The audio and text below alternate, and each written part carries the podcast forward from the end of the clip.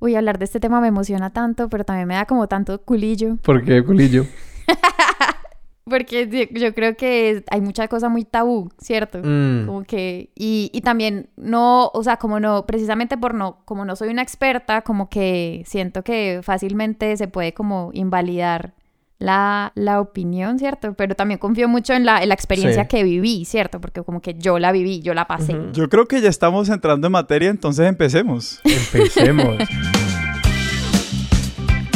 Bienvenidos a Expertos de Sillón. Este es el podcast en el que cada episodio nos sentamos con un invitado o invitada y les preguntamos sobre sus placeres culposos, teorías totalizantes, aquellas obsesiones que les consumen la vida. Yo soy Alejandro Cardona. Y yo soy Sebastián Rojas y estamos aquí con Laura Restrepo. Laura, bienvenida a Expertos de Sillón. Hola, gracias, gracias por esta invitación tan chévere, estoy súper emocionada. Nosotros también estamos muy emocionados. Para quienes nos escuchan, Laura Restrepo es más conocida, o su, su yo público, como ella misma lo dijo, es Felisa. Y Felisa y Laura, que pues, son la misma persona, eh, es cantante, compositora, gestora cultural. Pero hoy, de hecho, no vamos a hablar. O sea, este es uno de esos episodios que cuando digo que no vamos a hablar de nada de eso, es porque verdaderamente no vamos a hablar de nada de eso. ¿De qué vamos a hablar, Laura? Vamos a hablar de parir en casa en pleno siglo XXI. ¿Cómo, ¿Cómo comienza esta obsesión? O Alejandro tiene cara de... No, claro, es que es muy interesante porque siento que pues para, para alguna porción de 50% de la humanidad, pues será un momento muy importante si llegan a dar a luz. Pero que describirlo como una obsesión que va más allá de ese momento, porque pues ya cuántos, cuántos meses tiene eh, tu hija a la fecha de esta Eh, publicación. tiene cinco meses y medio. Entonces, eh, sí, ya, pues digamos que se quedó como una obsesión. Fue por todo lo que descubrí, digamos, en ese proceso, ¿cierto? Como de, de enterarme que estaba en embarazo y empezar a investigar, ¿cierto? Como empezar a, a mirar qué había detrás de, pues, del parto, de la gestación, del posparto, de todos estos temas. Entonces sí, ¿cómo empezó eso? Porque suena que en el momento en el que quedaste embarazada dijiste, ¿qué, qué pasa? O sea, ¿qué, ¿qué ocurrió en tu cabeza en ese momento? ¿Inmediatamente te proyectaste como al momento del parto o estabas más pensando como en, en, en sí, pues en el proceso del embarazo? Y, te, y, y es que es muy interesante que como que ese momento, porque tu obsesión no es el embarazo, no es la maternidad, es parir en casa en el siglo XXI. Bueno, eh, ahí lo que pasó fue, pues yo que el embarazo no era algo que estuviera planeando en mi vida en ese, pues en ese particular momento, pero cuando sucedió dije como, bueno, eh, voy a empezar a pensar en las mujeres que han dado a luz alrededor mío, ¿cierto? Como que amigas, primas, eh, personas cercanas, y me empecé a dar cuenta que mm, la gran mayoría, pues, eh, iba a una institución de salud, ¿cierto? A un hospital y pasaba una de varias cosas, ¿cierto? Como que eh, le decían, no, mira, definitivamente tú no puedes tener un, un parto natural, hay que programarte una cesárea. Eso era un porcentaje bastante alto de ellas. Había otro porcentaje que, listo, entraban a parto natural, pum, se complicaba, listo, cesárea, terminaba. O sea, terminaban en cesárea. Y otro en donde era un parto natural que terminaba siendo bastante trágico, bastante eh, difícil, eh, en donde ellas no recordaban la, digamos, la experiencia como algo sublime, como algo bonito. O sea, obviamente sí, porque finalmente está siempre la recompensa de que pues te encuentras con tu bebé y yo creo que para todas eso es algo emocionante y bonito. Pero, pero había mucho, mucho sufrimiento, ¿cierto? Entonces yo decía, o sea, esto no, esto no puede ser todo lo que haya detrás de esto, ¿cierto? Esto no puede ser lo único. Y sucedió que, eh, pues, una amiga, solo una amiga, eh, había tenido su parto en casa, había decidido, tomado esa decisión y el parto fue algo hermoso, fue una experiencia trascendental para ella, o sea, ella me lo describió como una experiencia espiritual, como una experiencia de conexión profunda con la energía creadora, ¿cierto? O sea, me describió una algo totalmente diferente a la experiencia que me había que pues que me habían descrito estas otras mujeres, ¿cierto? Que iban a esas instituciones de, de salud. Y ahí empezó, obviamente, el bichito, como que ya, me entró a mí la duda y yo empecé como a desconfiar, bueno, quiero descubrir qué hay detrás de todo eso, quiero descubrir por qué eh, esta persona, digamos, estando en su casa con una partera pudo tener esta experiencia y por qué estas otras mujeres yendo a un hospital, pues tuvieron una experiencia tan, tan diferente.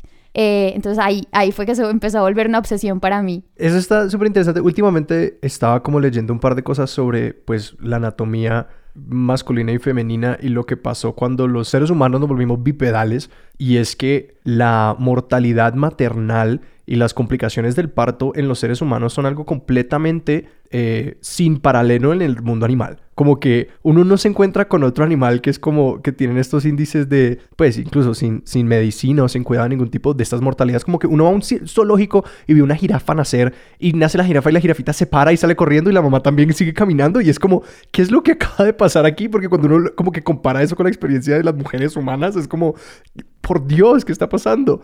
Entonces, que me parece muy interesante que, que en, cierta manera como que todavía no tenemos... es un lugar de la ciencia que todavía no... Eh, o de la medicina que todavía no parece tener como todas las respuestas en ese frente, que me produce curiosidad. ¿Tú por qué crees que esas experiencias en los hospitales son tan negativas comparadas con las de, de las casas? Que inmediatamente pues viene a la cabeza. Y pues esto no es por, por no sé, desacreditar el, el cuidado que puedan dar ciertos lugares y seguro que para algunas mujeres los hospitales y como la medicina tradicional funciona súper bien. Em, pero sí, como dentro de tu, de tu concepción, como ¿por qué crees que, que puede ser tan negativa esa experiencia para algunas? Listo. Ahí digamos que hay varias cosas. Em, digamos que la experiencia de, de, de parir es una experiencia sexual y eso es algo que cuando a mí me, cuando, cuando yo leí eso, mm. fue como, wow, ok, ya empiezo a entender varias cosas. Entonces, al ser una experiencia sexual, es una experiencia en la que se haría muchísimo mejor todo ese proceso del el parto si tú logras recrear un ambiente en donde a ti te gustaría, por ejemplo, hacer el amor, ¿cierto? Y ya de entrada podemos estar totalmente de acuerdo que nadie, o sea, le parece genial hacer el amor en una camilla de hospital con las luces blancas, con un montón. Hay como 17 temporadas de Grey's Anatomy que van en contra de eso. pero un poco es verdad, eh, pero pero creo que e, eso pasaba mucho era como en la sala de descanso, ¿no? ah, sí, sí, sí, es verdad, es verdad. Nunca fue una camilla de hospital. No, una camilla. No en estas camillas metálicas frías. Claramente nunca me vi Grey's Anatomy. Horribles. Sí. No, claro, que, es algo profundamente íntimo. Exacto, exacto. Entonces, eh, hay algo ahí en donde las hormonas, digamos, de que funciona a la hora de dar a luz, en donde, eh, digamos que esta oxitocina natural que tú empiezas a secretar se, se activa, se da solamente si tú estás en un ambiente en el que te sientes contenida, en el que te sientes amada, en el que te sientes eh, a gusto, en el que te sientes, digamos, con las personas que de verdad quieres que estén presentes en ese momento. Digamos que la oxitocina es una hormona que es bastante, eh, digámoslo así, como elusiva, ¿cierto? O sea, como que si no están las condiciones adecuadas para que ella aparezca y para que te dé, por ejemplo, la analgesia natural que, que te daría perfectamente y no necesitarías oxitocina sintética, por ejemplo, ella no aparece, ¿cierto? Y obviamente entonces ya eso desencadena un montón, un montón de otras cosas. Digamos que otro símil que puede parecer, digamos, raro de hacer, pero parir también es una, es, como una, em, es una, una sensación similar, digamos, a hacer popó, ¿cierto? Como que tú no serías capaz de hacer popó delante de un montón de gente, con luces blancas, o sea, funciona mucho como funciona un esfínter, ¿cierto? Como que eh, el cuerpo eventualmente va a expulsar al bebé, o sea, eso va a suceder, ¿cierto? Sea por el medio que sea, ¿cierto? Sea finalmente en una cesárea, sea finalmente em, natural, ¿cierto? Por parto natural. O sea, lo, que sí va a suceder es que el bebé va a nacer. El cómo, ¿cierto? Y qué tan placentero sea y qué tan, eh, y qué tan chévere sea la experiencia tanto para las personas que eh, están ahí como para la mamá como para el bebé, pues depende mucho de cuál es el contexto, depende mucho de qué rodea eh, a, esa, a esa persona en ese momento. Entonces, volviendo a esto que tú preguntabas, eh, en los hospitales, desde, desde que tú entras a un hospital, digamos que empiezan a suceder un montón de cosas que van en contra de esta misma, digamos, como biología que te permitiría a ti tener el bebé de una manera mucho más fácil, mucho más amorosa, ¿cierto? Entonces... Que, no, hay, no hay nada relajante ni reconfortante en mostrar la, la tarjeta de la EPS. Exactamente. Entonces ahí me vas entendiendo. Cuando uno entra, empieza con, el, con las contracciones, por ejemplo, lo mejor que uno puede hacer es desconectarse de la mente y conectarse con el cuerpo. Y ese es el valor, digamos, que tiene el dolor. El dolor no es algo necesariamente negativo. El dolor lo que hace es que te permite conectarte con el cuerpo para que tú te puedas desconectar de la mente. Porque la mente, creo que podemos estar de acuerdo en que es una herramienta genial para muchas cosas, pero para esta en específico a veces se vuelve una interferencia. Eh, lo mejor que tú puedes hacer es conectarte con tu animal, con tu mamífero. O sea, literal, yo les puedo decir que yo me sentía como una loba. una de las cosas tal vez más curiosas de, la... Bueno, no una de las cosas más curiosas, hay mil cosas como curiosas que uno como que son absolutamente contraintuitivas cuando uno las piensa un poquito, pero de la maternidad es que la maternidad, uno es esta cosa que está absolutamente pues puesta en un pedestal, ¿no? Y pues a las mujeres es casi que una obligación tácita, eh, o no tan tácita de hecho, eh, convertirse en mamás, pero es una cosa en la que si bien la mujer está en el centro, al menos en nuestras sociedades occidentales, la mujer no tiene control o tiene muy poco control sobre su embarazo. Entonces, me imagino que cuando, cuando, cuando empezaste a tomar esta decisión, o sea, como todas estas otras personas alrededor tuyo tuvieron reacciones, o sea, ¿qué, cómo fue la reacción de estas personas al, al saber que vos no ibas a, por ejemplo, que vos estabas básicamente reclamando tu control? Digamos que hay algo muy importante en lo que dices y es, a las mujeres nos infantilizan mucho. ¿Cierto? Eh, nos la sociedad nos infantiliza mucho y por eso es que, digamos que nos dicen, usted no puede tomar decisiones sobre su cuerpo, ¿cierto? Hay otra persona, eh, llámese sistema, llámese medicina tradicional, que tiene la razón y usted no puede cuestionar eso. O sea, finalmente eso es el patriarcado, ¿cierto? Como el status quo de lo incuestionable. No se le ocurra ni siquiera pensar en que, puede, en que las cosas pueden ser diferentes, en que esas personas pueden no necesariamente tener la razón, ¿cierto? Entonces, cuando yo decidí empezar a cuestionar todo eso, aquí hay un agravante muy grande. Toda mi familia política son médicos. Entonces, claramente para mí tomar la decisión y comunicarla no era para nada fácil.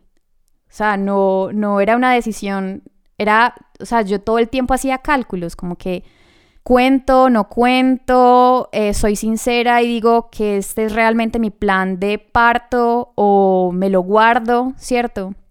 Eh, finalmente tomé la decisión de guardármelo para, para el final.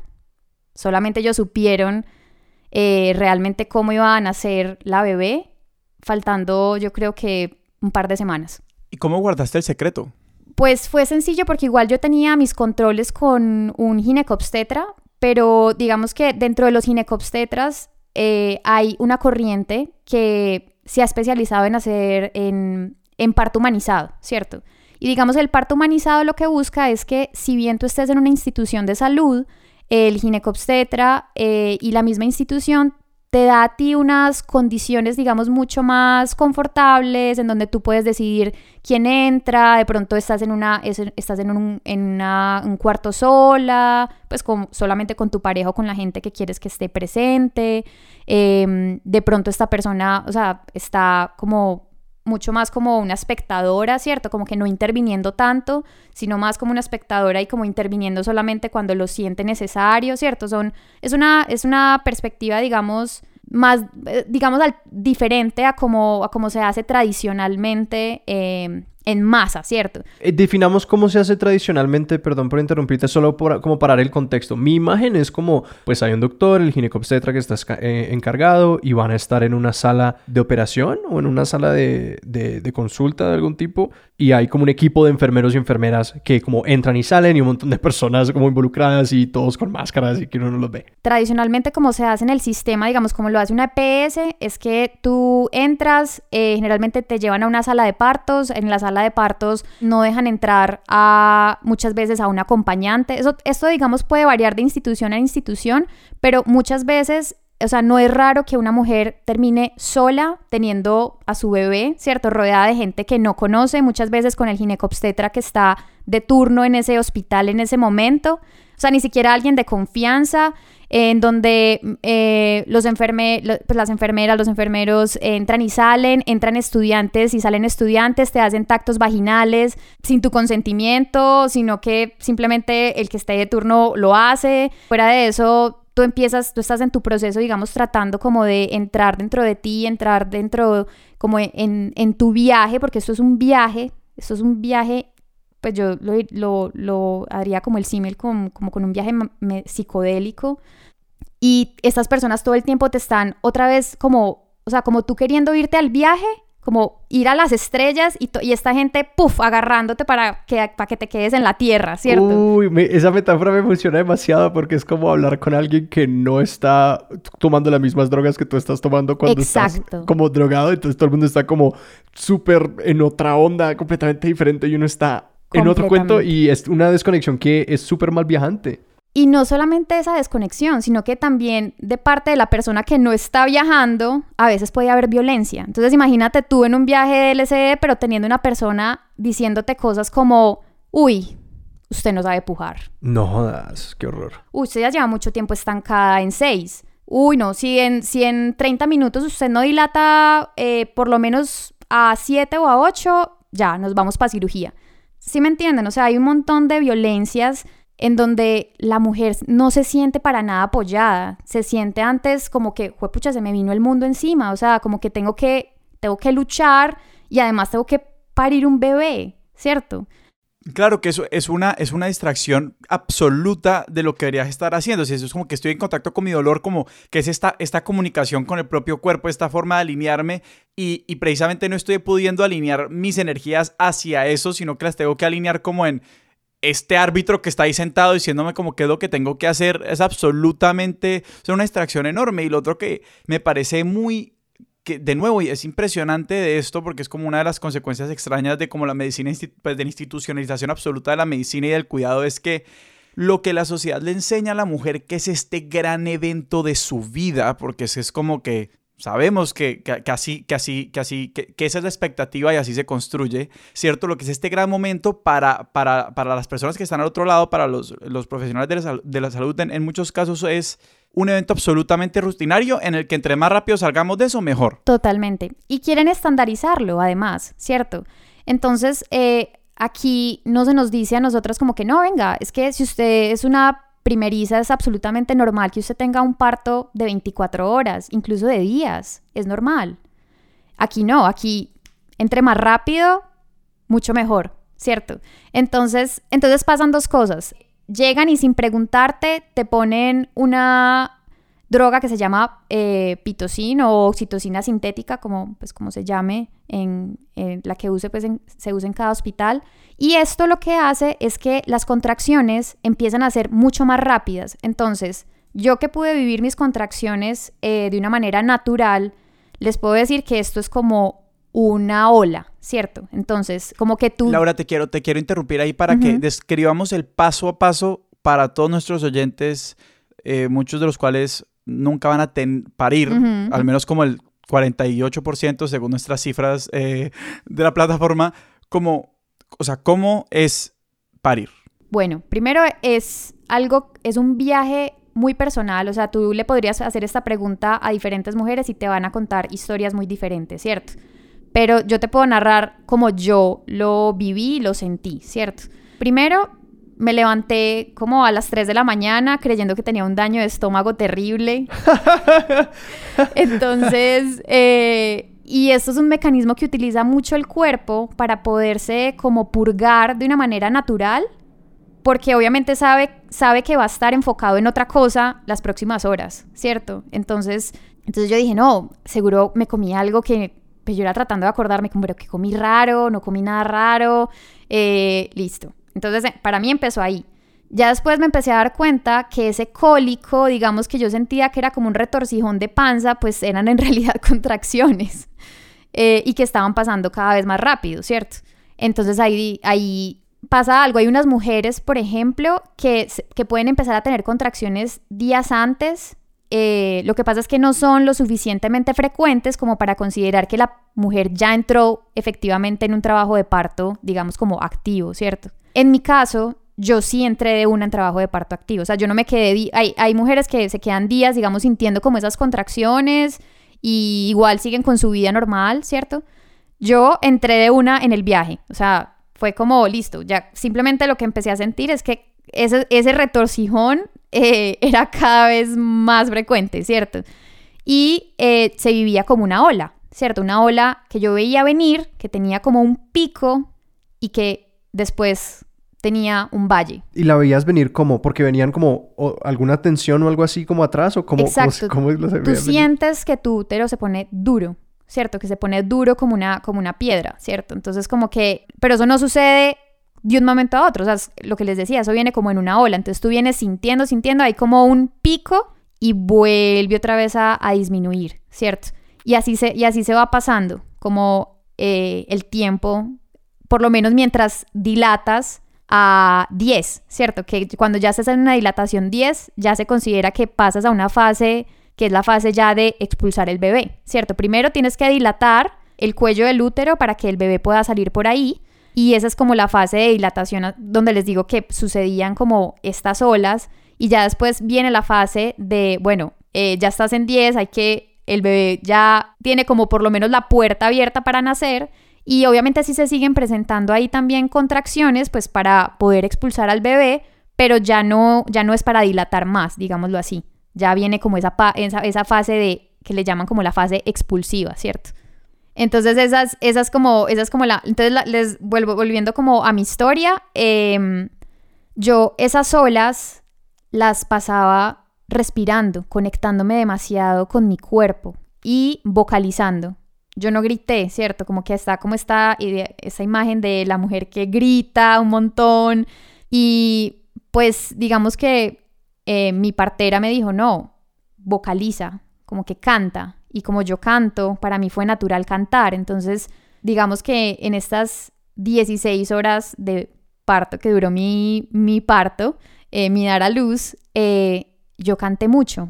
Entonces era como, les voy a, les voy a dar un ejemplo, como un... Ah, mm, ah, yo cantaba, ¿cierto? Parecía, yo me sentía como una ballena. Sí. Algo así. ¿Cierto? No, y, que, y además estás controlando el aire, controlando la respiración, generando Exacto. y liberando tensión en el pecho, como que... Es absolutamente lo contrario a la otra escena. Sí. Es que eso es lo que es impresionante. Exactamente, pero eso no todas lo sabemos, ¿cierto? O sea, tal vez yo no hubiera llegado a esta información si no hubiera sido también porque, pues porque precisamente decidí tener mi bebé de otra manera, ¿cierto? La mayoría de mujeres tenemos en el- nuestro imaginario el estoy en una sala de partos, grito, esto es horrible, sáquenme este bebé, ¿cierto? Como que... eh, entonces yo creo que eso hace parte también un poco del problema. No tenemos otros referentes alternos de formas de dar a luz, ¿cierto? Y eso hace parte, eso creo que es un problema bastante, bastante grave. ¿Y cómo es eso diferente a cuando uno está en una institución de salud? Entonces, en una institución de salud te van a poner muchas veces de rutina oxitocina sintética, que lo que va a hacer es que las contracciones sean súper fuertes y una detrás de otra. O sea, no vas a tener un valle, no vas a tener un descanso para como volver a agarrar energía, sino que va a ser pum, pum, pum. Y eso es, o sea, eso es, yo, o sea, yo ni siquiera me puedo, me puedo imaginar cómo, cómo sería eso. O sea, porque no lo viví así. Yo creo que sería, hubiera sido demasiado difícil atravesarlo, digamos, sin tener esos puntos de receso o de descanso que a mí me permitía la contracción. Y por eso es que después las mujeres necesitan eh, epidural, que es ya la, la, la anestesia, ¿cierto? Porque, o sea, es tan doloroso, es tan fuerte, es tan intenso que, o sea, muchas veces ya la piden, ¿cierto? Y, o, o te la ponen si tú ni siquiera pedirla, porque, o sea, como que lo uno lleva finalmente a lo otro, ¿cierto? Y entonces eso empieza a desencadenar como una serie de, de consecuencias que mm, a, muchas mujeres, por ejemplo, cuando le ponen la epidural, se pasman, o sea, dejan de dilatar. Entonces ahí empiezan las maniobras de tratar de sacarte el bebé como sea, ¿cierto? Porque entonces ya dejaste de dilatar o una cesárea de emergencia. Y esto lleva a consecuencias muy graves porque las mujeres empiezan a sentir toda esta lo que llaman violencia obstétrica, ¿cierto? Que los reportes en América Latina al menos son absolutamente aterradores. Son aterradores, son aterradores. Y cuando ustedes le preguntan a una mujer, digamos, por su historia de parto, muchas ni siquiera se refieren al dolor como dolor físico, sino al sufrimiento que tuvieron que padecer dentro de esa institución de salud al no sentirse apoyadas, al no sentirse contenidas, al sentir que, por ejemplo, les hicieron cosas que ellas no hubieran eh, accedido, ¿cierto? Pero ellas estaban en una situación, digamos, como de tanta vulnerabilidad que, que, no pueden tomar decisiones por sí mismas. Entonces muchas mujeres terminan con un bebé en brazos, pero absolutamente destruidas psíquicamente. No, y es que agregarle a como la vulnerabilidad inherente del evento de parir, agregarle a eso como estar en un espacio desconocido con desconocidos y tener una falta de información. No es que una cosa es la vulnerabilidad y otra cosa es la indefensión. Porque para mí esta imagen, Laura, que nos estás, como que estás conjurando de estas, estas, estas, estos valles, ¿cierto? Que permiten tranquilizarse, que a la larga permiten entender qué es lo que está pasando, ¿cierto? Y, y precisamente hacerse cargo de esto que le está pasando al cuerpo propio. Si a vos te ponen algo sintético en tu cuerpo que hace que estas vainas vengan, ta, ta, ta, ta, ta, sin pausa, pues vos en qué momento te vas a dar cuenta qué es lo que te está pasando. Y hay un momento en el que pues uno simplemente no puede reaccionar y así uno no quiera, le toca entregarse a lo que estas personas pretendan hacer con uno. Y eso es, es, que una cosa es vulnerabilidad y otra cosa es indefensión, que es lo que es tan impresionante de, esta escena. Exactamente, o sea, es, es, una situación de indefensión absoluta, muchas veces, lo que te digo, sola, sin tener ninguna acompañante a tu lado, ni una pareja, ni alguien que, te quiera. Eh, y, y, también, digamos, eh, mm, no sé si, no sé si, si han visto también que hay, hay reportes alarmantes de, pues, de cesáreas, ¿cierto?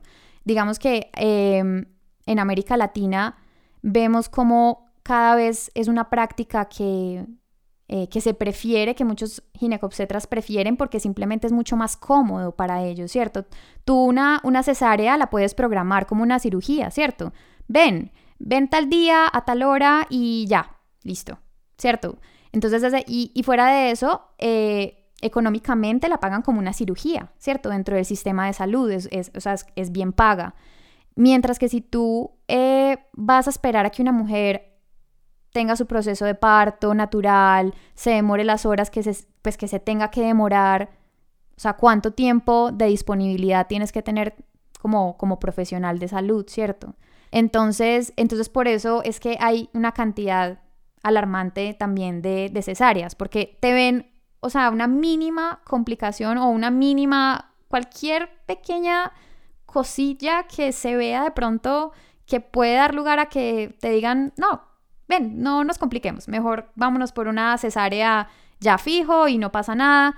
Y, la gente cree que, pues, que esto no tiene repercusiones, ¿cierto? Y obviamente, yo digo, por lo menos existe la cesárea, claramente pues esto le ha salvado la vida a muchísimas mujeres y a muchísimos niños. yo no estoy para nada desdeñando eso. Pero sin lugar a duda, los estudios demuestran que se hacen muchas más cesáreas de las que serían realmente necesarias hacer. Y eso sí tiene un montón de, consecuencias, ¿cierto? Hay una, eh, por ejemplo, no nos dicen que em, cuando un niño nace por cesárea, muchas veces para la, para la mamá es mucho más difícil eh, lactar, mucho más difícil que se dé esa bajada de la leche.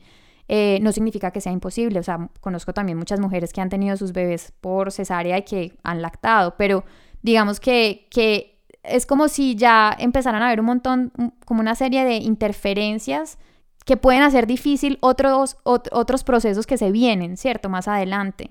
La recuperación también es muy diferente, la de un parto natural a la de una cesárea. Hay un dato fascinante eh, de, este libro, lo citaré de nuevo en Expertos de Sillón, la guía, el, cuerpo, una guía para ocupantes de Bill Bryson.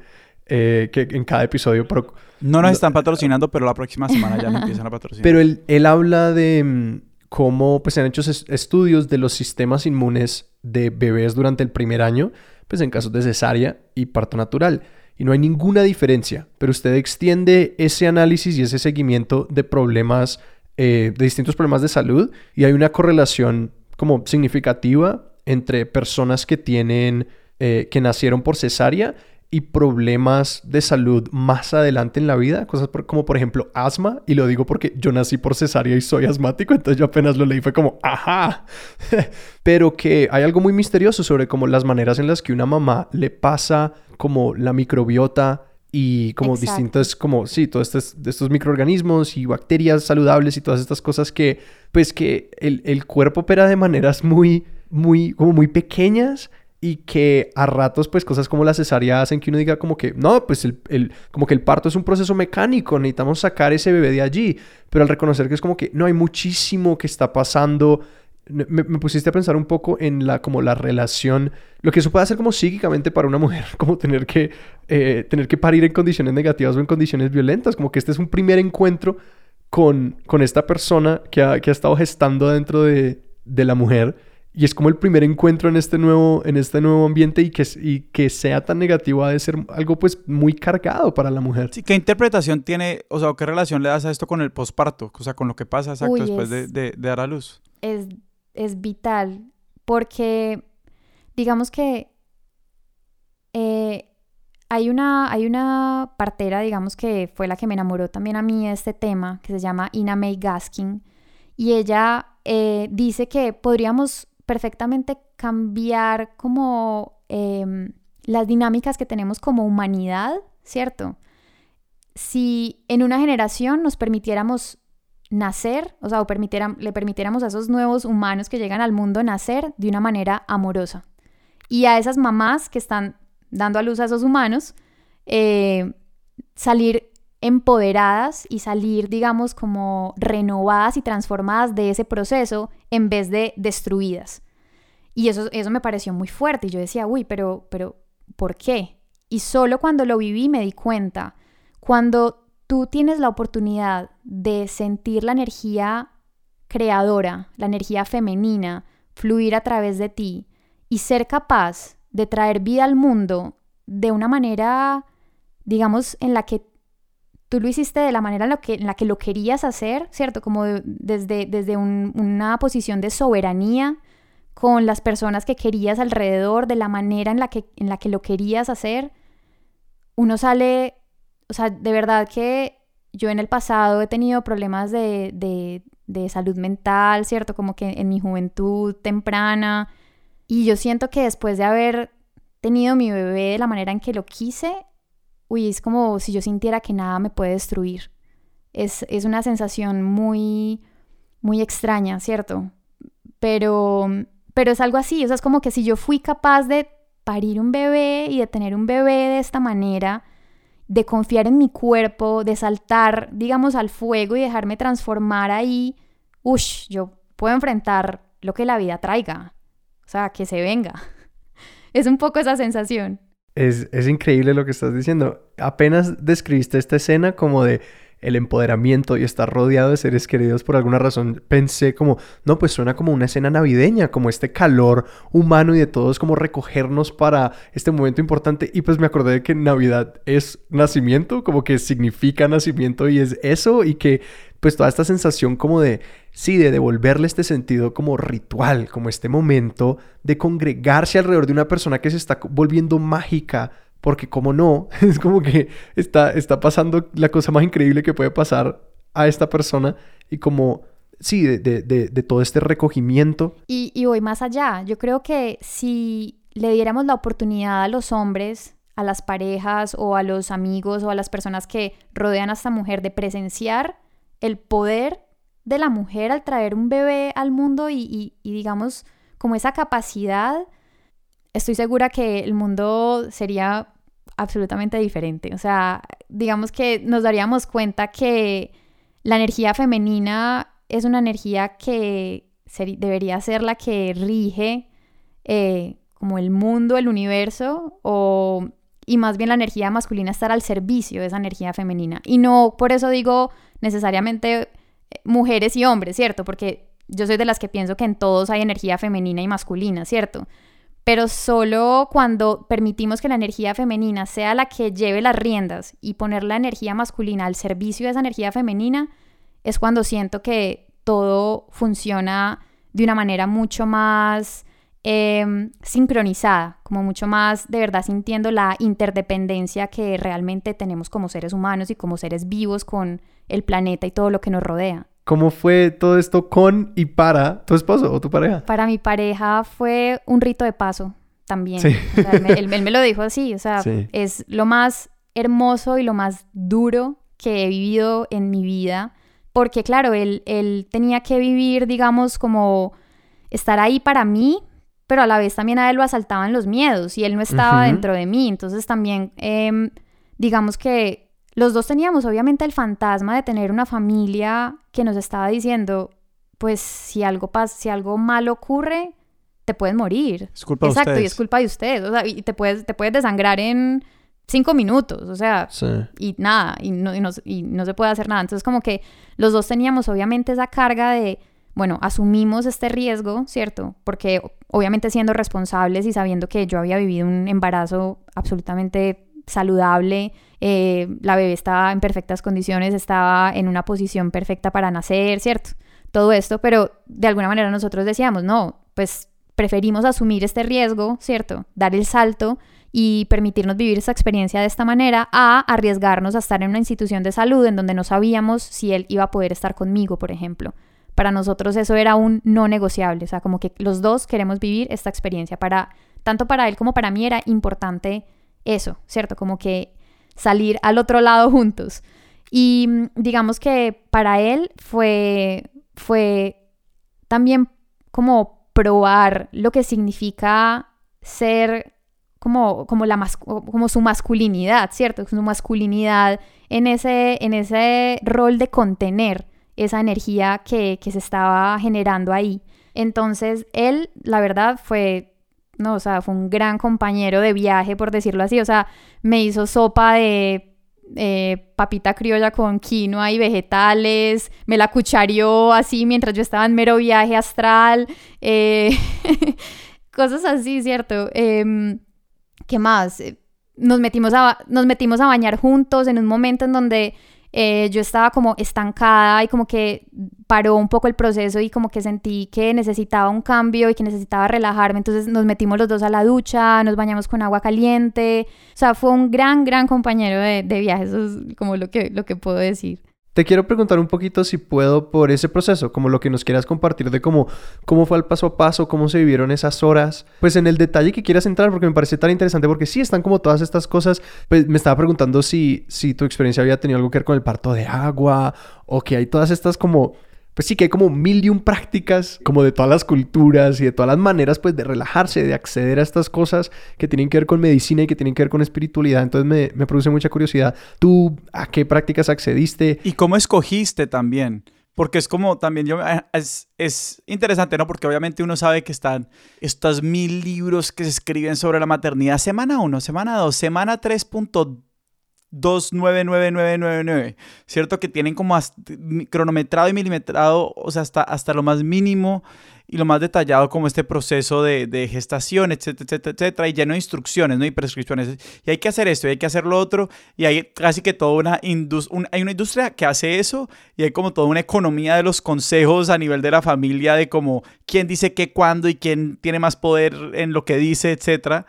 Y me parece pues que también entrando este, a esta cosa pues que no es, que es mucho más misteriosa para muchos, al menos lo es para mí, como ¿cuál fue el criterio que usaste? ¿Cómo navegaste este, este terreno de información? Hay algo que siento que le falta a esos libros que tú mencionas y es que no nos enseñan a sentir, no nos enseñan a sentirnos, sentir el cuerpo, ¿cierto? Yo creo que el cuerpo es profundamente sabio. El cuerpo muchas veces te da incluso muchas más señales, digamos, acertadas y sabias de lo que te está pasando que a veces la misma mente. La mente te puede enredar, ¿cierto? Como que la mente a veces te juega muchas triquiñuelas porque está el miedo, porque está la culpa, porque está el que dirán, un montón de otras cosas, ¿cierto? Que, que ya se, se gestan a ese nivel mental.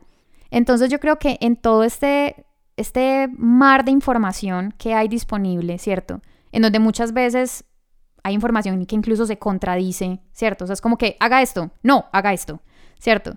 Yo creo que ahí lo importante es que cada mujer se conecte con su proceso, ¿cierto? Con su eh, viaje, digamos, de, de maternidad también, con su sentir el cuerpo. Y yo creo que algo que, que apenas siento que estamos empezando como a apreciar como humanidad es de nuevo como a, a no considerar el cuerpo como la cárcel del alma o de la mente, ¿cierto? Si se quiere decir, sino como, como algo que, que tiene un valor en sí mismo, ¿cierto? Entonces, eh, les cuento, digamos, mi proceso digamos, como en estas prácticas que yo, a las que yo quise acceder, ¿cierto? Para poder hacer este proceso, digamos, como mucho más amigable y, mucho más bonito.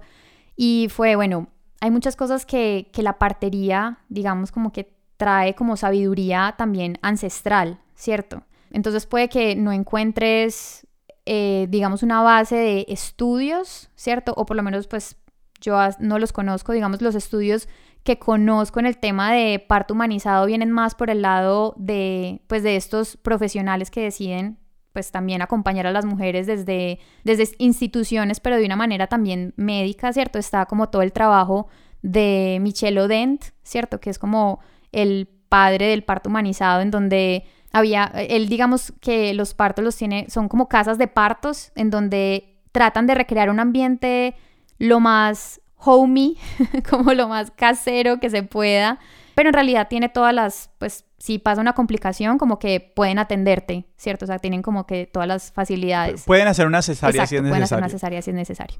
Eh, y está todo este lado, digamos, de la partería, que es mucho más ancestral, que tiene que ver mucho más con el conocimiento de las plantas, de medicina alternativa. Entonces, cuando yo empecé mi proceso, ¿cierto? Mi pareja llamó a la partera, la partera como que, ah, bueno, listo, ya empezó, súper bien.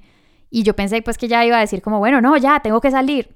No, ella llegó súper relajada por allá, como a las, yo llevaba que como cuatro, como cinco o seis horas, ya siento como en, sintiendo ya súper intensas las contracciones y apenas era llegando como, hola corazón, ¿cómo estás? Y yo como, pero, o sea, ¿por qué estás tan tranquila? Y es como, no, esto apenas está empezando. Porque sí, porque lo que uno se imagina es, o por lo menos creo que la versión de la cultura popular siempre es como, el bebé va a nacer o como, ¿cómo, se dice en español? ¿Romper agua? ¿Cómo se el Romper fuente. Sí, romper, romper fuente. Sí, como que rompimos fuente, corran al hospital. Y es como, y la energía es esa, aquella de como los últimos 15 minutos de misión imposible, que es como que... No, y, el tono y el registro siempre es el registro de la ansiedad. Totalmente. Como que, ah, qué estrés, esto ya va a pasar y se nos vino encima. Y en cambio lo que nos estás contando es de nuevo. Es como que, bueno, pues... Además que ustedes están mencionando algo muy importante y es que a cada mujer le pasan cosas muy diferentes. O sea, hay mujeres que rompen fuente, entonces sí, hay que correr porque entonces si ya rompió fuente, entonces pues el significa que el bebé ya se va a quedar como sin el líquido amniótico, entonces sí hay que, digamos, o sea, ah. posiblemente el proceso se va a acelerar y cosas así, pero por ejemplo yo no rompí fuente hasta... O sea, faltaban que creo que como dos horas y media o, o tres para, para tener la bebé. Eh, cuando rompí fuente, ¿cierto? Pero eso no significa que no estuviera en una fase de parto súper activo con contracciones seguidas, ¿cierto? Yo creo que una parte de mí creía que uno obligatoriamente tenía que romper fuente antes de que algo pasara. No, hay muchas, hay muchas cosas que son que, o sea, que cuando ya te empiezas a meter en ese mundo te das cuenta que la historia de cada mujer es muy diferente. Y lo que les decía, hay mujeres que pueden pasar, por ejemplo, en trabajos de parto de días, ¿cierto? Ella me contaba, yo le pregunté, porque yo después le pregunté como que mi trabajo de parto fue muy largo, ella me dijo, no, fue completamente dentro del, dentro del promedio incluso de lo rápido, porque yo he podido, yo, he pasado a veces días en casas en donde la persona, en donde la mujer eh, se estanca, se no, no deja de dilatar, ¿cierto? Y aquí hay algo que es muy mágico y es una conexión profunda entre como tus miedos y tu sombra y la forma en la que se, se desarrolla el parto, ¿cierto? Entonces, cuando uno se permite entrar en este, en este viaje, tú te vas a encontrar con miedos, te vas a encontrar con sombras, te vas a encontrar con dudas. Hay un punto en el que tú te tienes que arrojar al vacío, ¿cierto? Y es como una especie de, de muerte. Yo creo que simbólica, sin duda, pero también en parte física, ¿cierto? Es como que me tengo que morir o se tiene que morir esta mujer vieja para que pueda nacer una mujer nueva, ¿cierto? Y digamos que en ese proceso tú te enfrentas como con esas sombras tuyas, ¿cierto? Como con, e, con culpa a veces, con miedos, con dudas, con eh, si seré capaz, ¿cierto? Entonces muchas veces cuando, por ejemplo, tú dejas de dilatar o hay algo que sucede, muchas veces si tú te vas a y vas más profundo de tu proceso, te das cuenta que ahí había algo que tenías que superar. Y no era únicamente, no, era, o sea, no, se, no se restringía, digamos, como a lo, a lo físico, sino que yo creo que lo bonito de, de haber vivido eso así es como que tú te das cuenta de la conexión tan grande que existe entre cuerpo, mente, mundo interior, si se quiere llamar, pues para no llamarle alma, que es como más religioso, ¿cierto? Pero, pero como esa, como somos una, algo que, que simplemente no, no puede dividirse, como esto por aquí, esto por aquí, esto por aquí, no, sino que funciona como una, como una unidad, ¿cierto? Entonces, por ejemplo, aquí vuelvo como a mi historia. Yo empecé mi proceso de parto, ¿cierto? Llegó ella. Cuando ella llegó, empezó, digamos, a, a, preparar unas plantas y a preparar una vaporización, una vaporización vaginal. Entonces ella ponía un banquito, ponía unas plantas y con, en, pues en agua caliente, ¿cierto? Y me puso como una sábana así encima. Entonces yo estaba como adentro, como en una especie de sauna y, y, y, estas plantas, digamos, lo que hacían era ser eh, analgésicas, relajar, ¿cierto? Entonces eso, por ejemplo, fue, pues fue muy chévere porque yo de una sentí que, que eh, o sea, sentí que me relajó el útero. Después, digamos, en el proceso de, de dilatar, ella me hacía unos masajes como en la parte baja de la espalda, como en la conexión entre, sí, como entre la nalga y la, y la espalda baja. Y me tocaba ahí un punto donde, uy, yo sentía que de una, como que el dolor se, se aliviaba muchísimo, ¿cierto? Como que yo, ella lo que hizo fue como, hagan de cuenta, consentirme todo el tiempo, o sea, como hacer que, que mi viaje fuera como lo más tranquilo, lo más placentero posible también.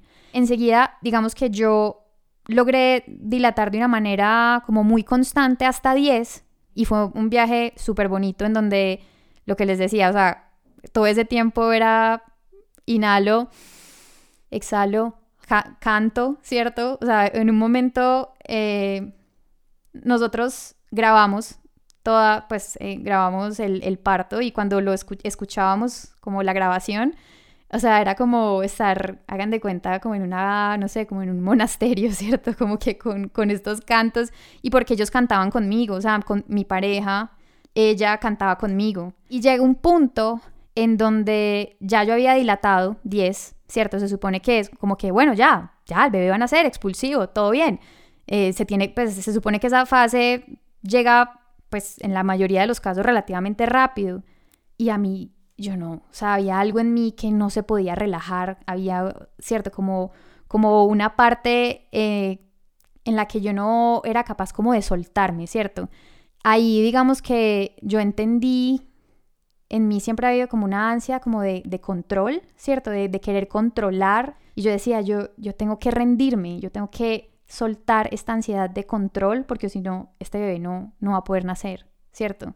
Y, y, esto no fue una cosa que se dio, obviamente, o sea, que yo entendí automáticamente, ¿no? Sino que pasó una hora, nada, o sea, como que yo no sentía que, el que la bebé pudiera bajar o yo no sentía que esos músculos de ahí, de, ese, de esa zona del cuerpo se pudieran como relajar pasó otra hora y ya era como, bueno, eh, esto es un expulsivo, o sea, ya la fase expulsiva no puede durar tanto, ¿cierto? Porque ya se vuelve también peligroso para, para el bebé, para la mamá, pues bueno, sobre todo para el bebé, pero hacían, eh, ella tenía pues un, em, no, no, recuerdo el nombre del aparatito, pero donde pues, le medía las pulsaciones a, a la bebé y las pulsaciones de la bebé mostraban que la bebé estaba bien, o sea, que la bebé tenía las pulsaciones, digamos, estables. Es cuando empieza a haber estrés fetal, digamos que ahí sí toca, como sea, sacar al bebé, ¿cierto? Por cesárea o, ¿cierto? Con maniobras, lo que sea, eh, pues porque eso obviamente puede, puede ocasionarle pues muchos, eh, muchos efectos eh, negativos al bebé, ¿cierto?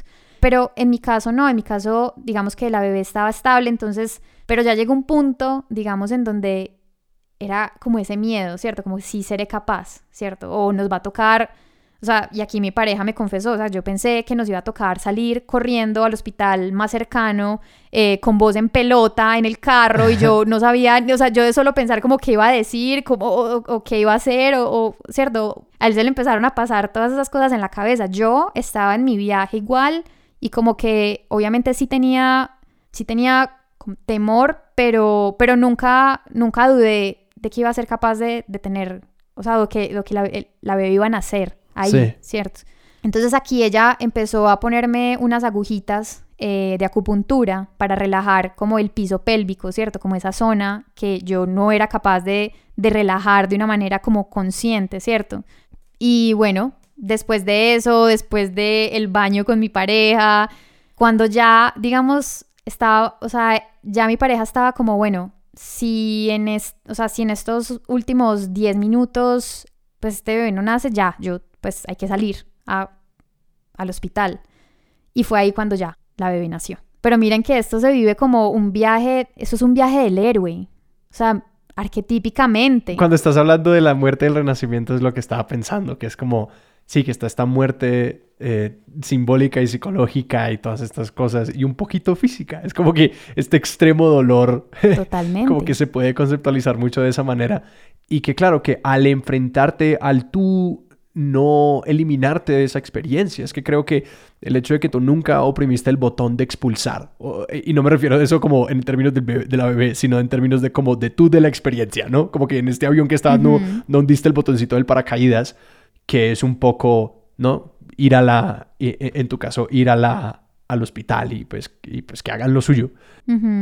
Como que te permitiste tener esa muerte, como que te permitiste ir a ese lugar de máximo temor y de máximo, como de máxima incertidumbre y de navegar eso contigo y con tu pareja y con esta guía que, que, que entre más me construyes esta metáfora de los psicodélicos, eh, más me cuadra todo, porque recuerdo mucho la conversación que tuvimos con Santiago Camacho en este podcast de, sobre psicodélicos y que sí, que está esta guía que no está allí para imponer como una versión de cómo tiene que ser el parto, sino para decir, ¡uh, qué chévere! Como que listo, vamos. Y estar allí con uno y como proveer herramientas y guiar un poquito. Y totalmente alineado además con, con, al menos descripciones que yo he escuchado de la experiencia mística. Claro que lo que decías como este gran momento de miedo, de entregarse y de, y de soltar el control, como es algo que muchas personas pues, con las que yo he hablado de sus experiencias místicas y como las he leído descrita en, en par de libros, siempre hablan de este momento donde como que hay este enorme miedo que se siente como una muerte y es solamente cuando uno se entrega a esa sensación que ahí se abren todas las posibilidades que están como guardadas dentro de la misma experiencia. Yo soy muy como, pues especialmente en estos tiempos de desinformación y de todo esto, yo, yo siempre me siento muy, muy responsable de, de, como no hablar mal de la ciencia, porque siento que hay como muchas maneras en las que eso puede ser dañino, pero pues que necesariamente la ciencia le es muy difícil conectarse con la espiritualidad, porque no la puede cuantificar y porque no puede obedecer a los rigores y a, la, y a las necesidades que tiene la ciencia para encontrar un lugar para las cosas dentro de ella. Claro, y yo no soy para nada, em, o sea, yo confío mucho también en la ciencia, o sea, no es como que yo, yo desdeñe, digamos, ese conocimiento científico, pero también soy consciente que la ciencia decide a qué ponerle la lupa. Claro. ¿Cierto? Y muchas veces no le conviene o no existe de pronto financiación para ponerle la lupa a ciertas cosas. Porque también no podemos, no podemos negar que hay unos intereses también detrás de a qué le ponemos la lupa, ¿cierto? Y, y, y, detrás hay también intereses económicos y, y, todo lo que sabemos, ¿cierto? Pero cuando tú te vas a, igual también a, estudios científicos que, que, han hecho, pues, eh, no sé, particularmente, por ejemplo, este, este médico francés que se llama Michel Odent, él muestra cómo, digamos que confiar más en la biología, confiar mucho más en la sabiduría del cuerpo, sobre todo en, en algo como dar a luz, ¿cierto? Finalmente termina siendo mucho mejor que, que ponerle trabas, ¿cierto? O sea, tú tienes que estar ahí como como un espectador que solamente interviene cuando es absolutamente necesario. Es que un poco el símil es como si, no sé, como si para hacer el amor tuvieran que no sé, eh, intervenir un montón para ponerle un montón de mente y decir, no, es que eso se tiene que hacer así, entonces así, ya como que no. No, pero que es precisamente la forma como, pues, la medicina y, y, como todas las ciencias alrededor de la sexualidad se han consolidado y es, y es entrando estos espacios irrumpiendo en estos espacios y, forzando mil mecanismos y mil dispositivos de control para que las personas todo el tiempo tengan dudas sobre este proceso y, tiendan y difieran a otra autoridad al respecto, ¿cierto? Que es, que es a la larga lo mismo. Y yo hago el paralelo también con la muerte, es que es el paralelo con la desnaturalización de la muerte. Y es que, que, que yo me imagino que en otras sociedades o en otros momentos de la historia donde parir en casa era mucho más natural, que igual si esto se demoraba tres días, pues eran tres días en que toda la familia y toda la comunidad estaba ahí, traía comida, apoyaba, hacer un gran encuentro y que le daba una, un, una valencia y un poder distinto a la maternidad, precisamente lo, que decías al principio, que, que si, los, que si, que si toda una generación de seres humanos se le diera la oportunidad de nacer así, como que la gente tendría una relación entre todos de una forma mucho más distinta, porque de nuevo, todo el mundo sería partícipe, no se separaría, por decir, por ponerlo en el lenguaje médico, al paciente de su entorno y se devuelve el resultado y entramos como en este trabajo de la confusión, ¿no? Y de ofuscar y de, poner velos en esta experiencia. lo mismo que pasa con la muerte, pues retiramos al paciente y, nadie sabe qué pasa y al final todo el mundo termina como muy insatisfecho. Es que volvemos a que estás en un momento de vulnerabilidad, te ponen mil cosas, no es que tiene que llegar a la funeraria ya porque es que eh, medicina legal y tal, y hay que llevarse el muerto porque después se infecta, y cuando usted se dio cuenta, pasaron tres semanas, usted senta sentado y dice, yo no me acuerdo la última vez que vi a mi ser querido cuando se murió y tengo un hueco en el alma porque, porque tengo un resto de cosas que no me permitieron cerrar. De nuevo, la indefensión. Y que yo respeto profundamente la ciencia, respeto profundamente el trabajo de, de los profesionales de la salud en este momento de pandemia. Sí que lo respeto y lo aprecio profundamente. Pero no podemos, no podemos dejar de lado que también esta vulnerabilidad y esta indefensión también son precisamente los canales donde otros intereses como la industria entra y te mete 10 goles, porque es cuando te cobraron el, los servicios funerarios de 50 millones de pesos. Y uno dice, ¿en qué momento quedé yo endeudado por pagarle una cosa a alguien que ya no está aquí? Creo que eso se refiere mucho a, hemos, digamos, como dejado de lado los rituales, ¿cierto? Creo que somos una generación, me atrevería a decir, que eh, es muy espiritual, pero no es religiosa.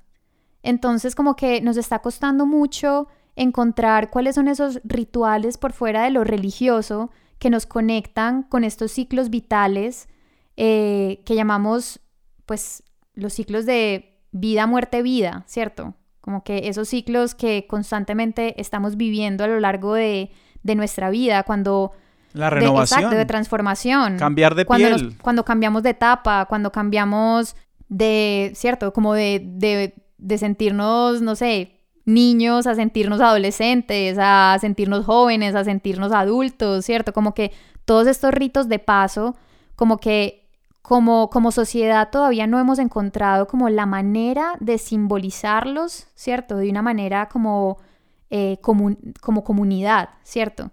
Entonces yo creo que ese es, ese es un reto que tenemos también en este momento, ¿cierto? Como quienes somos espirituales, más no nos circunscribimos a una religión específica, cómo encontramos la manera de, conectarnos con estos rituales que nos permiten transitar estas etapas de la vida y de la muerte. Ahorita cuando, cuando hablabas de, la... Al principio hablaste del parto como una experiencia sexual y después lo vinculaste con esta muerte que a la larga es un renacer y me vino a la mente este texto de Eduardo Galeano, no sé si lo conoces, que se llama La Pequeña Muerte. Sí, sí. Eh, que en último, pues sí, habla del orgasmo o, no. Entonces, si te quería, no sé, lo, quería leer, a ver si, como te quería escuchar reaccionar desde esta perspectiva, como de qué tanto tiene que ver con, o qué tanto resuena con tu experiencia del parto. Si, si, si me permiten. Claro que sí. no nos da risa el amor cuando llega a lo más hondo de su viaje, a lo más alto de su vuelo. En lo más hondo, en lo más alto, nos arranca gemidos y quejidos, voces de dolor, aunque sea jubiloso dolor, lo que pensándolo bien nada tiene de raro, porque nacer es una alegría que duele.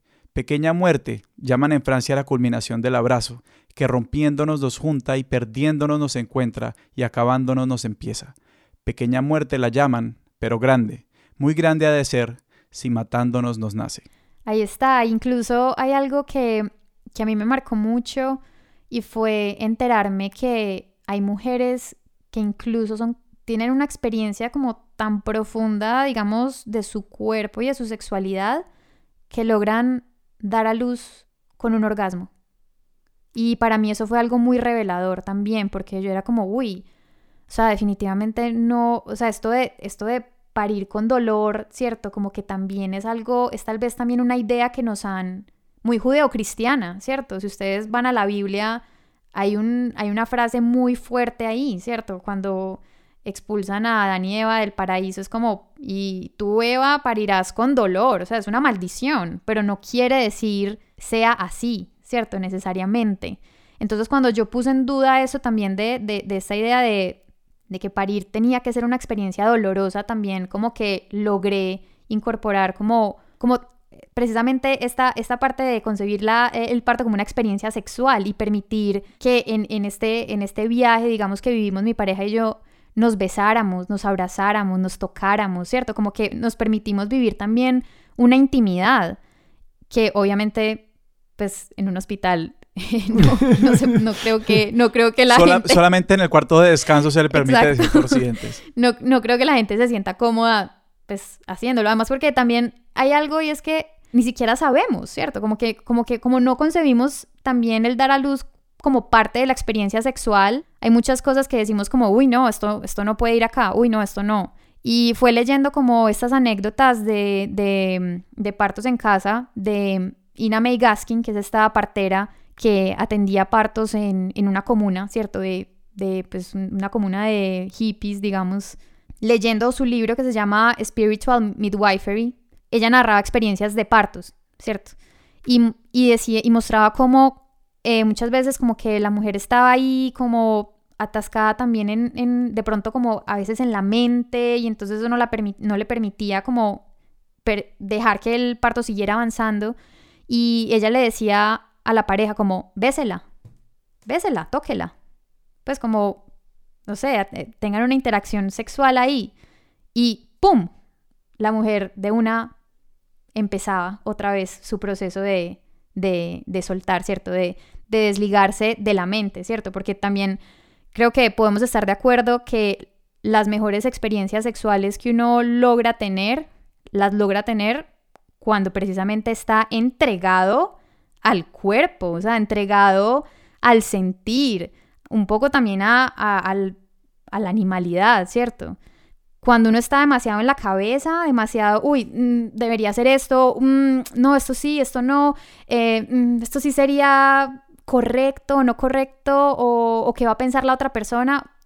Yo, tender, yo siento que son experiencias que uno como que, eh, no, pudo haber sido mejor. ¿Cómo, ¿Cómo, es este ecosistema de, de, parteras en Colombia y cómo escogiste a la partera con la que terminaste trabajando? ¿Y cómo, qué relación tiene esto con, con tu, entiendo, tu eh, ginecobstetra que hacía eh, pues parto humanizado? O sea, como, ¿cómo se configura este espacio en el que vos ya entras a decidir igual cómo lo vas a hacer? Porque yo me imagino que eso tiene que ser un casting durísimo. O sea... Uy, es, una, es algo que yo diseñé para mí misma, ¿cierto? Uno, eh, yo creo que con recomendaciones, ¿cierto? O sea, como que yo primero pensé, bueno, un ginecobstetra, eh, voy a pensar en una amiga que no sé, que tenga como intereses similares a los míos. Le pregunté, ve, ¿cómo tuviste tu bebé? ¿Quién te atendió? Ah, bueno, fue esta persona, lo conocí, hombre maravilloso, o sea, un ser humano increíble. Em, en algún momento, pues, digamos, al comienzo del embarazo yo pensé en, en tener mi bebé con ese ginecobstetra, o sea, como que no de una me fui por el lado de la partera, precisamente porque tenía toda esa familia política médica que era como yo decía, uy, me van a asesinar donde yo les diga que voy a tener mi bebé con una partera, entonces vámonos por este parto humanizado. Pero después se viene la pandemia, ¿cierto? Y, y, este, y ese ginecobstetra me dice, mira, no te puedo garantizar lo que yo te había prometido, digamos, de, de que tu pareja pueda estar, de unas condiciones, digamos, en las que yo me había comprometido contigo, entonces quiero decírtelo para que tú tomes decisiones. Y yo dije, esto es un no negociable para mí, voy a buscar una partera, me fui a alguien que yo sabía que había tenido su bebé con partera en su casa y le, pedí una recomendación. Y esta persona me recomendó finalmente a la, a la partera que, que, me atendió, ¿cierto?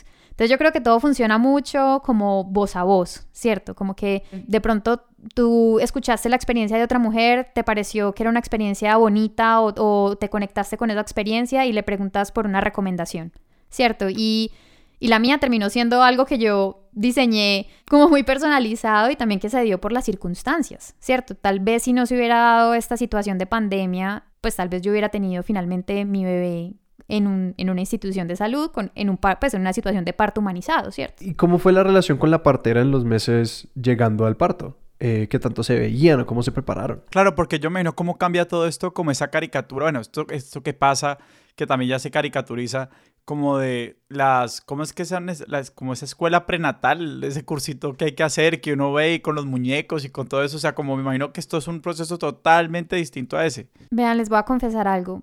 Yo fui a una de esas clases, o sea, mi pareja y yo fuimos a la primera clase y salimos despavoridos.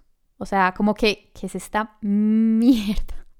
Llegó una psicóloga y le dijo a las mamás como, si ustedes están estresadas durante el embarazo, hay una alta probabilidad de, pues, de que su hijo salga con coeficiente intelectual bajo y además, y Oh, además, no. esperen pues, además hay una probabilidad más No, alta de que sea un criminal. Pero la gente, ¿por hace eso? Dios mío. Ya, y ahora que saben eso, relájense. Y ahora que, ah, exacto, y ahora que saben eso, por favor, relájense, o sea, conéctense con la respiración. Como plenamente conscientes del riesgo de que si ustedes no se tranquilizan, todo va a salir mal. Espérense, Relájense. o sea, una mujer escuchó esto y rompió en llanto así No. a- en ese instante y dijo, yo acabo de perder a mi mamá y yo cómo voy a estar tranquila y yo estoy viviendo un No, proceso de duelo y Dios yo, mío. o sea, y yo era como, ¿qué es esto? No, no, no, no, no, no, todo mal, todo mal, todo mal.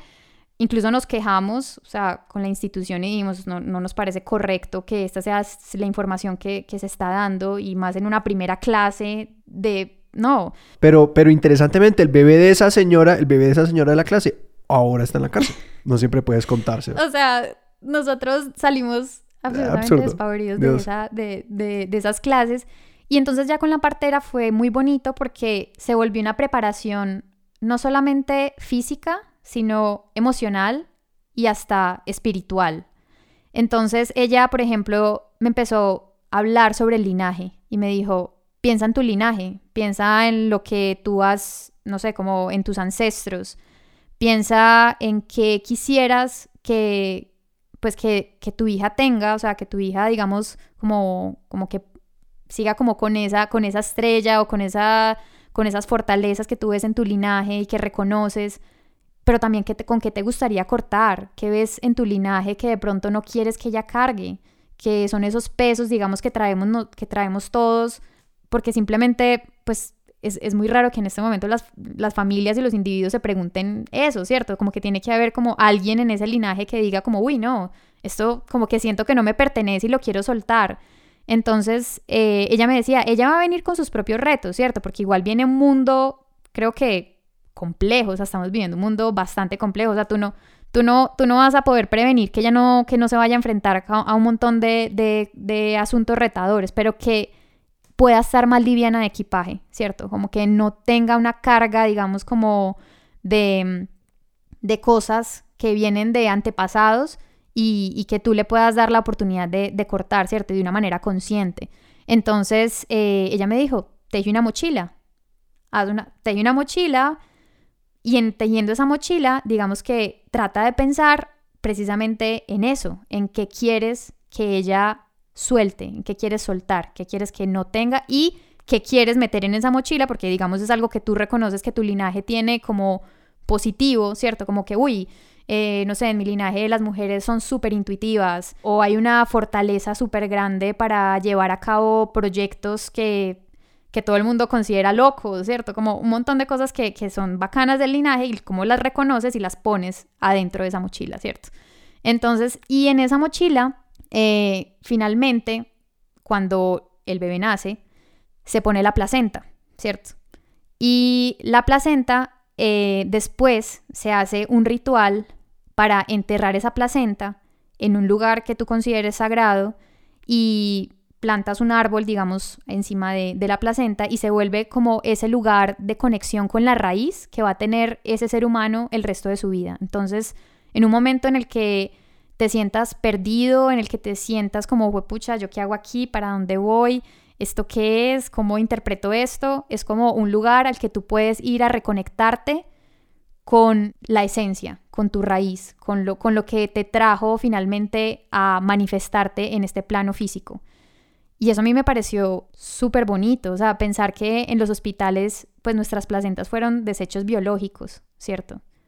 Y, y pensar que había un ritual que yo podía hacer para darle a mi hija ese lugar sagrado al que pudiera ir, eso me pareció muy bonito. ¿Cómo fue la reacción de tu familia política médica cuando les dijiste que, pues sí, que, que ibas a, que iba- tu bebé iba a nacer con una partera? Cuando vieron que ya no había alternativa creo que fueron bastante inteligentes y dijeron como, confiamos. O sea, porque creo que en el fondo también sabían que, pues, ponerme a dudar en ese momento, o sea, yo ya estaba, pues, yo ya tenía, yo ya estaba en semana 39, o sea, ya, no es que ya no había vuelta atrás, ¿cierto?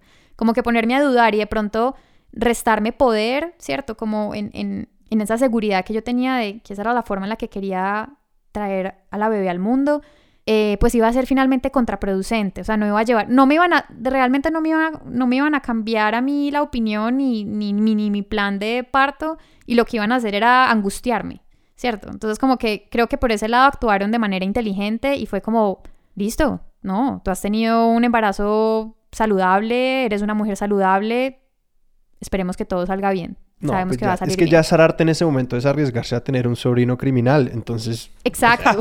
¿Quién quiere tener un nieto criminal, por favor? Ustedes no, en el momento en que, en que tú quedas embarazada, esto no estaba en los planes, ¿cierto?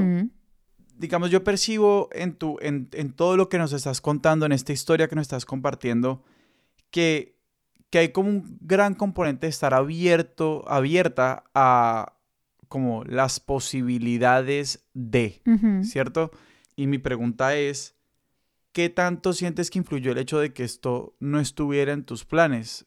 Porque al menos mi lectura es que, pues me imagino que para una persona pues que lleva años pensando en que su hijo lo va a tener a tal edad antes de y como coreografiando toda la vida para este momento de la maternidad, pues como eso también calza de una forma muy cómoda con esta infraestructura que ya existe a través de igual de las instituciones de salud y todo, pues para que esto simplemente sea un proceso eh, perfectamente coreografiado. Sí, yo, yo- exacto, yo, yo, yo, yo, yo, yo voy a parir el 25 de agosto a las 7 de la mañana de cuando tenga 28 años, pues eso, eso claramente estamos en otro, en otro, en otro terreno. Entonces quería saber qué tanto influyó, o sea, o qué tanto sientes que, que influyó esa parte.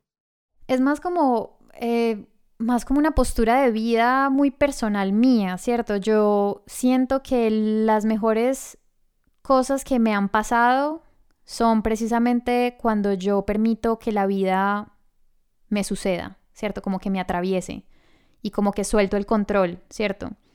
Y eso no quiere decir ser irresponsables o no tener sueños o no planear, no, o sea, no, no tiene que ver con eso, ¿cierto? Pero como que es darte cuenta que, que simplemente hay pocas cosas en la vida que puedes controlar, ¿cierto? Y, y que el resto, cuando permites que suceda, como que la vida te lleva como a donde tienes que ir, ¿cierto? Como que siento que cuando yo me opuesto más rotundamente como a que pasen cosas o a querer que pasen y a forzarlo, como que así terminen pasando, como que la experiencia se vuelve muy agridulce, ¿cierto? Como que sucedió, pero, pero finalmente no me proporcionó como la satisfacción que, que de verdad yo estaba buscando, ¿cierto? Y, y esto lo digo también en un sentido que, eh, digamos, nosotros como pareja llevábamos mucho tiempo juntos también. Mm, yo como mujer no tenía una decisión, digamos, rotunda de no quiero ser mamá, ¿cierto? Ni tampoco de sí quiero ser mamá, o sea, como que para mí era muy neutro, como que en el fondo yo sentía que yo podía tener una vida completamente satisfactoria con o sin hijos, con o sin pareja. Eh, y eso es una certeza que yo siento que todas, todos los seres humanos y ojalá todas las mujeres tengamos, ¿cierto? Como que, que, que nuestra satisfacción eh, no dependa de que algo suceda, ¿cierto? De que, de que seamos madres, de que te tengamos una pareja, de que, ¿cierto? De que llegue esto o no llegue lo otro, sino lograr encontrar como esa riqueza en, en nosotras, ¿cierto? Porque es, es hermoso y es impresionante todo lo que, lo que como mujeres, digamos, podemos hacer cuando nos conectamos con, con esa energía femenina. Y algo muy paradójico, por ejemplo, que me mostró la maternidad, es que hay muchas formas de ser madres, ¿cierto? O sea, que no solamente somos madres cuando tenemos un hijo biológico, sino que también eh, hay mujeres, por ejemplo, que están hechas para no ser madres de un hijo biológico porque son madres de proyectos que impactan un montón de gente y que en cierta manera son como madres de esos proyectos, ¿cierto? Como de esas ideas, de sacar adelante un montón de, de otras cosas que tal vez no tendrían ni el tiempo ni la energía para hacer, pues si tuvieran hijos biológicos, ¿cierto? Y, eso me y entender eso me pareció hermoso porque fue como reivindicar la maternidad como como energía creadora, ¿cierto? Y que en ese sentido es donde la energía femenina se extiende a los hombres y la participación en esa energía se extiende a los hombres, que es algo tan bonito de descubrir que pues sí, que como los hombres pueden ser gestadores y cuidadores y ponerse en servicio de otros y que digamos cuando tu pareja te estaba cuidando a ti y cultivándote a ti en el proceso del parto, pues qué es eso sino como hacer parte de la cadena que en últimas le da vida a la pequeña que venía en camino. Eso que estás diciendo es, es, muy bonito y yo creo que cuando lo masculino, digamos, o, o, no, los hombres se, se, permiten vivir esas experiencias que lo que tú dices, de cuidado, de cuidar del otro, de, de involucrarse, creo que la forma en la que se conectan, ¿cierto? Como con, con esas otras personas que hacen parte de su vida, es desde un punto mucho más como emocional, como desde el corazón, ¿cierto? Más que desde la mente y desde, ah, sí, esta persona es mi pareja y entonces esta es como la forma en la que nos responsabilidad y obligación. ¿cierto? sí. sí, exacto. Como que se, se permiten sentir y, y, yo lo puedo evidenciar, por ejemplo, en la conexión que tiene mi hija con mi pareja. O sea, muchos, muchos eh, hombres, digamos, he escuchado decirles como, uy, no, yo, yo no me pude conectar con mi bebé hasta que tuvo dos años y podía empezar más o menos a tener una breve conversación con ese ser humano pequeño, ¿cierto? Como que antes yo era como, ¿qué es, o sea, ¿qué es esto? ¿Qué es este ente que solo balbucea, caga y pues y vomita, ¿no? O sea, ¿qué es esto? ¿Cierto? Como que no, se sentían muy, se sienten muy excluidos de esa experiencia, digamos, de cuidar, ¿cierto? Que la mujer obviamente, pues como que por las hormonas del parto y por todo eso, como que se mete de una. Y yo creo que ahí lo clave es que él hubiera participado de ese momento. O sea, que él hubiera estado presente en ese momento, eh, sintiendo también, o sea, porque la, la, eh, la oxitocina, por ejemplo, le llega también a las personas que están alrededor, las personas que presencian el parto y que están ahí contigo, se impregnan también de esa hormona. Y esa hormona es la hormona del amor, es la hormona de la conexión. O sea, es la hormona que biológicamente te conecta a ese otro ser vivo, ¿cierto? Por eso mira que ahí es cuando yo digo, qué grave que a los, pues que a los padres no los dejen entrar o, a que las parejas no las dejen entrar, digamos, a presenciar un evento así, ¿cierto? Él tiene una conexión gigante con nuestra hija, o sea, como que eh, muchas veces yo soy como que, uy, no, ¿qué le pasa? Y él es como, tiene calor, pum, le quita el buzo, la niña deja de llorar. Cosas así, ¿cierto? Como que, mm, no, ella quiere que la saquemos a pasear. Cosas, o sea, como que, como esa intuición que supuestamente nos, nos decían que era solamente de las mamás, ¿cierto? Eso solo lo dijo Shakira. y por lo tanto le creímos. Y por lo tanto le creímos como palabra de Dios.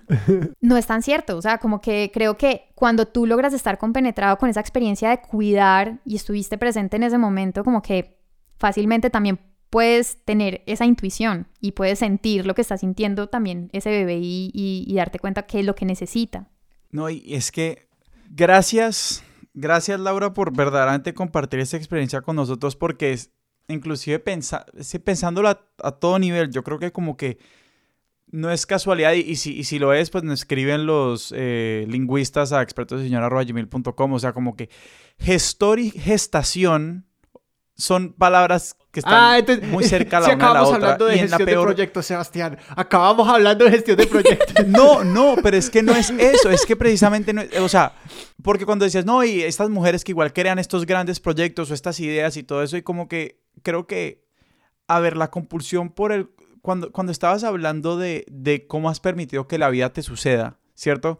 Como que yo pensaba en estas dos visiones como del control o, o de, o de, la, de la voluntad y es que como una es la versión como ansiosa de todo esto y es querer controlar los mínimos detalles, estar demasiado pendiente de todo alrededor porque o si no uno siente que la vaina se va a desbaratar. Y la otra es esta como voluntad o, poder, si se quiere, más profundo que viene como de una certeza de que las cosas van a pasar y que como que también uno tiene que ceder en su, en su, en su microgerencia para dejar que que todo pase de la mejor manera y abrirse a hacer lo que haya que hacer con lo que venga. Y, precisamente me parece como que la, peor versión de todo esto es como cuando la gestión se vuelve como administración de la minucia. y, que precisamente es como la, peor versión de lo que es como gerenciar o gestionar las cosas, pero que precisamente como volviendo a esto otro como de la gestación y de, y de hacer que estas cosas nazcan de una forma mucho más orgánica, abierta a, a, que las cosas sucedan, pero de una, como de una certeza profunda de que venga lo que venga, somos energía creadora y lo que venga lo crearemos para que sea lo mejor que pueda hacer, ¿cierto? Y, eso como que toda esta experiencia me conecta profundamente como con esas ideas y, si bien pues yo no voy a, a, físicamente parir un hijo, pues como que sí quiero tener la experiencia de ser padre, pues igual como que me abre precisamente una de las cosas que decías, como que, que como es que no nos cuentan estas cosas, ¿cierto? Entonces, como que sí me abre la paleta a, un mundo de horizontes posibles eh, de, lo que, de lo que es pues, ser padre o ser madre. Pues me parece muy lindo. Y entonces, muchas gracias, en serio. Ay, me van a hacer aguar el ojo. Laura, si alguien quiere enterarse más o leer más o pensar más en esto, sea que eh, anticipan un proceso de parto en su vida o que sencillamente quieren pensar más en esta energía creadora y en este gran evento. ¿A dónde nos apuntamos? ¿A quién pueden leer? ¿Qué cosas pueden ver allá afuera en el mundo de, no sé, películas, podcasts o, quizás dónde fue tu encuentro con esta, con esta eh, gran partera? Sin duda, eh, a una persona que quiera saber más sobre partería, eh, le recomendaría este libro de Ina May Gaskin que se llama Partería Espiritual o Spiritual Midwifery. Y digamos que a las personas que estén interesadas en conocer más sobre el parto respetado, cualquiera de los libros de Michelle Odent son muy buenos. Hay uno que se llama El bebé es un mamífero, que particularmente me pareció muy chévere porque pues te muestra, digamos, como algo que parecería muy evidente para, para todos, como que sí, el bebé es un mamífero, pero que a veces no, como que nuestra, precisamente nuestra sociedad que le pone tanta mente a todo, como que no lo ve. Laura, ¿a dónde pueden encontrar a Felisa en redes? o a tía, o a Laura y a todos sus proyectos. O a Laura. O, a o, al yo que quieras compartir. Es que realmente eh, el, eh, solo hay rastro público de, mi yo público. no tengo ah, pues redes. es, eso, es, eso es tautológico. lo otro solo lo tiene la Dian. Exacto. Eh, entonces, a Felisa, pues me encuentran como Felisa Música en Instagram, en Twitter, en eh, Facebook. Y también tengo un newsletter que, digamos, es la forma en la que más me gusta conectarme con las personas que me escuchan y que escuchan mi música y, y que siguen lo que hago. Se pueden suscribir en el link de Instagram y por ahí comparto muchas cosas más allá de mi música, ¿cierto? Como que hablo, por ejemplo, de este tema, ¿cierto? Como de todos estos temas que me, que, que me empiezan a interesar o que me empiezan a apasionar por diferentes sucesos que, van, que me van pasando en la vida. Eh, por ahí es por donde los comparto, ¿cierto? Como que es mi manera de, de, de conectarme con una comunidad de una manera muy honesta, como muy sin, sin filtros de Instagram, digámoslo así. Eh, y esa es como la manera como me gusta más, digamos, como interactuar. Y una pregunta, ¿alguna de tu música ha sido inspirada por esa experiencia del parto o del, de, las, de, los, de los motivos del parto salió algo melódico que hayas usado? No, no hay nada en este momento eh, listo, pero digamos a raíz de esa experiencia de la maternidad y de el posparto, particularmente, nació un EP de canciones para Aviva, que es mi hija. Y bueno, es un EP que se va a llamar Canciones para crecer en el agua. Y es un EP pues de... va a ser a guitarra y voz, ¿cierto? No, no va a ser como ultra producido. Em, pero son canciones que, en las que narro un poco cómo ha sido mi manera muy personal ¿cierto? De vivir toda esta experiencia y de vivirla, de, sentirla y de sentir como ese milagro también de, de tenerla ella. Sí, y para, y para los que, quieren encontrar tu música en Spotify, eh, es fantástica y feliza, así como suena, la pueden encontrar y algún día podrán encontrar. Tampoco puedo esperar a escuchar eh, esas nuevas canciones. Canciones para crecer en el agua. Canciones para crecer en el agua. Sebas, a nosotros, ¿a dónde nos pueden encontrar? A nosotros nos pueden encontrar en Instagram como arroba expertos de sillón, en Twitter como arroba expertos sillón y nos pueden escribir a nuestro correo electrónico expertosdesillón.gmail.com. Estamos en todas las plataformas de podcast y también estamos en YouTube. Así que si prefieren YouTube para escuchar podcast o para consumir las cosas que consumen en la vida, pues expertos de sillón en YouTube, ahí nos encuentran. Laura, no te puedo decir suficientes veces gracias. Ay, no, gracias a ustedes por permitirme contar esta experiencia tan, tan bonita, tan apasionante y por, por ser tan buenos conversadores. Muchas, muchas gracias a ustedes, de verdad. Nuestra música es de Juan Esteban Arango. Nuestro logo es de Sebastián Márquez y Expertos de Sillón es un proyecto de Sara Trejos, Alejandro Cardona y Sebastián Rojas. Yo soy Sebastián Rojas. Y yo soy Alejandro Cardona. Y esto fue Expertos de Sillón. Hasta la próxima.